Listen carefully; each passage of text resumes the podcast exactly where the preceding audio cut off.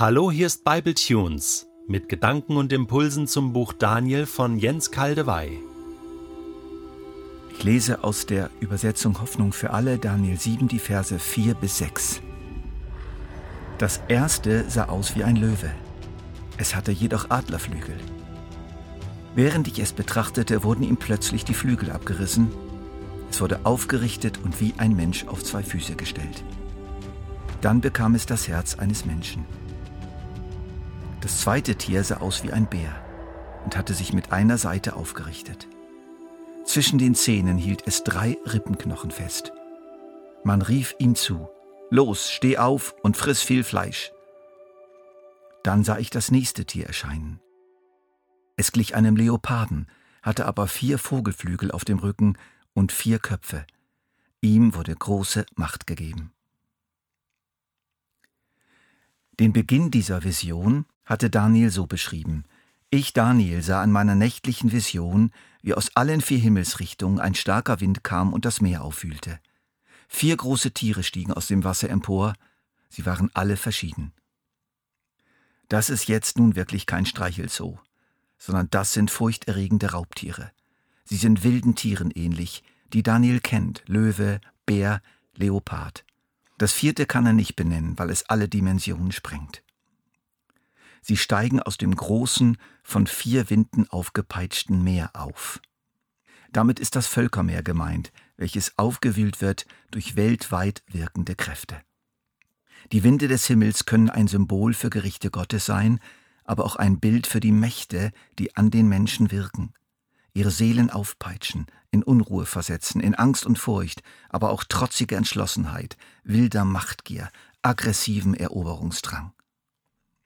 Die vier Winde in ihrer Doppeldeutigkeit als Gerichte Gottes und Leidenschaften der Menschen finden sich konzentriert beschrieben in Römer 1, Vers 24.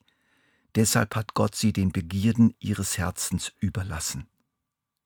Genau darin besteht das Gericht, dass er uns diesen unsichtbaren, weltweit wirkenden Stürmen immer wieder ausliefert. Der Kapitalismus ist so ein Wind, der Kommunismus, Neoliberalismus, die französische Revolution, der Nationalsozialismus, Digitalisierung, Globalisierung und der jetzt wieder erstarkende Populismus und Nationalismus. Es weht und stürmt, in jeder Zeit immer wieder neu. Und diese aufpeitschenden Winde bewirken unter anderem immer wieder die Entstehung aggressiver Machtgebilde durch besondere Menschen, die sich auszeichnen, zu einer Führungsgestalt werden, kämpfen, erobern und gestalten. Sie sind wie ein wildes Tier. Es frisst sich seinen Weg frei, es gewinnt an Macht. Verschiedene Tiere sind es mit verschiedenen Eigenschaften, doch alle sind sie Raubtiere. Diese vier Tiere bilden Königreiche ab mit ihren Königen, politische Reiche mit ihren Führern. Vier Winde sind es aus allen Himmelsrichtungen und vier Tiere. Vier ist in der Bibel die Weltzahl. Sie spricht von der großen, weiten Welt und nicht nur von einer Region. Es geht um mehr als nur konkrete Machtgebilde in der Weltregion, in der Daniel lebte. Diese vier Tiere weisen über sich selbst hinaus auf alle Raubtiere, die bis zum heutigen Tag irgendwo aus dem Völkermeer emporgestiegen sind und noch emporsteigen werden. Daniel sieht sie im Voraus. Er sieht ihr Wesen, ihren Beginn und ihr Ende. Das hat Gott ihm gezeigt. Gott überblickt die Weltgeschichte. Und da fällt mir Apostelgeschichte 17 ein. Er hat bestimmt, dass sich die Menschen über die ganze Erde ausbreiten und hat festgelegt, wie lange jedes Volk bestehen und in welchem Gebiet es leben soll. Der Einblick Daniels zeigt uns den Durchblick Gottes. Der Löwe mit den Adlerflügeln ist Nebukadnezar. Statuen mit geflügelten Löwen wurden in Babylon ausgegraben. Und der Prophet Jeremia vergleicht ihn mit einem Löwen und einem Adler. Nachdem dem stolzen Herrscher die Flügel abgerissen wurden, er seine Macht verlor durch seine Geisteskrankheit, wurde er aufgerichtet und wie ein Mensch auf zwei Füße gestellt. Dann bekam er das Herz eines Menschen. Dann bekam er das Herz eines Menschen. Hochinteressant. Aus dem wilden Tier wurde durch Einsicht und Umkehr ein Mensch. Leider werden aus vielen menschlichen Herrschern wilde Tiere. aus wenigen werden Menschen. Nebukadnezar und Darius wurden menschliche Könige. Dazu eine geistreiche Wendung aus einem Kommentar. Humanität ohne Divinität führt zu Bestialität. Das will heißen, Menschlichkeit ohne Göttlichkeit führt zu Tierhaftigkeit, zur Verbiesterung.